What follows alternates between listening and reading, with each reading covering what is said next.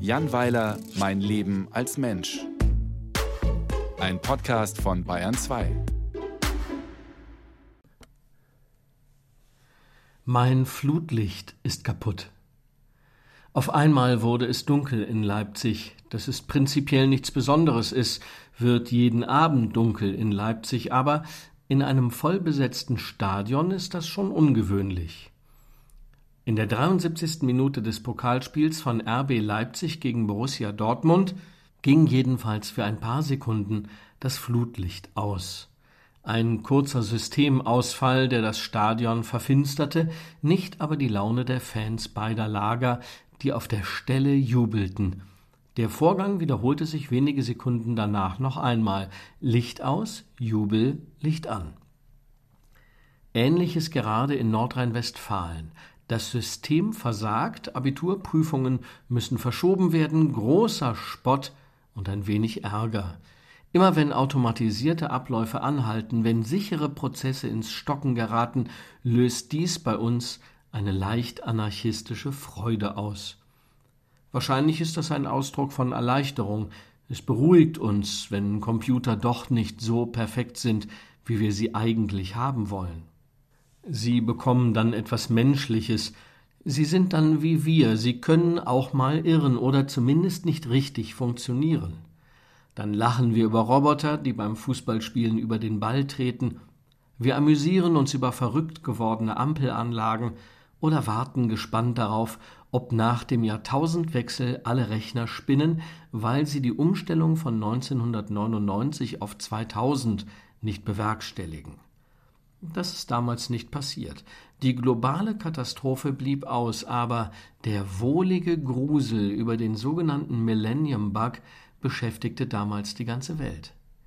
Die Faszination über vermeintliche Schwächen eines Systems hält uns auch jetzt wieder in Atem. Dass das nur scheinbar superschlaue Dialogprogramm ChatGTP über mich nur Unsinn zusammenbastelt, macht mich jedenfalls sehr froh. Ich denke dann, dass ich mit meinem Schädel dem klügsten Computer immer noch haushoch überlegen bin. Oder jedenfalls dachte ich das, bis ich neulich selbst einen herben Systemausfall meines Zentralrechners erlitt. Hanna holte mich ab, wir wollten in ein Restaurant gehen, Unterwegs in München fragte ich sie, wie wir nach Paris gekommen seien, ich könne mich gar nicht an die Reise erinnern. Dann fiel mir der Name ihres älteren Sohnes nicht ein. Er heißt Emil.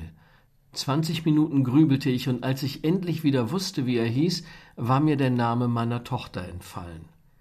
Hanna war besorgt, zumal ich auch im Restaurant einen entschieden merkwürdigeren Eindruck auf sie machte als sonst. Sie verschwand auf der Toilette und googelte dort nach Symptomen eines Schlaganfalls. Sie bestellte die Rechnung, und wir fuhren nicht wie geplant in eine Bar, sondern ins Krankenhaus, wo ich beim Ausfüllen der Anmeldung versagte und das aktuelle Jahr nicht wusste. Meine Adresse schrieb ich aus lauter Angst vor dem Versagen so langsam auf, als liefe ich auf Reserve.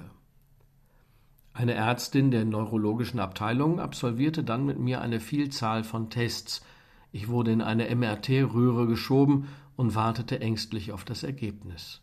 Es ist furchtbar, wenn man überhaupt nicht weiß, warum die Software nicht funktioniert.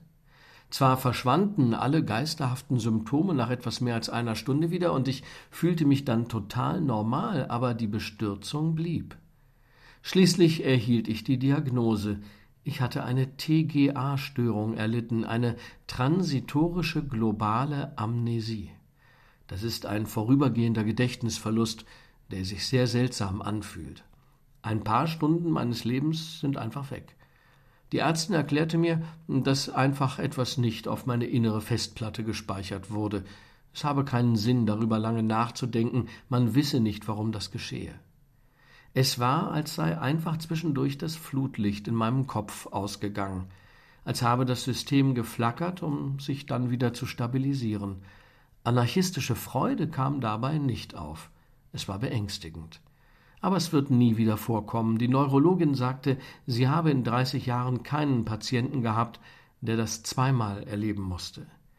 Ich legte meinen Kopf auf Hannas Schoß und ging sämtliche Mitglieder ihrer und meiner Familie immer wieder durch. Niemand fehlte. das Flutlicht war wieder an.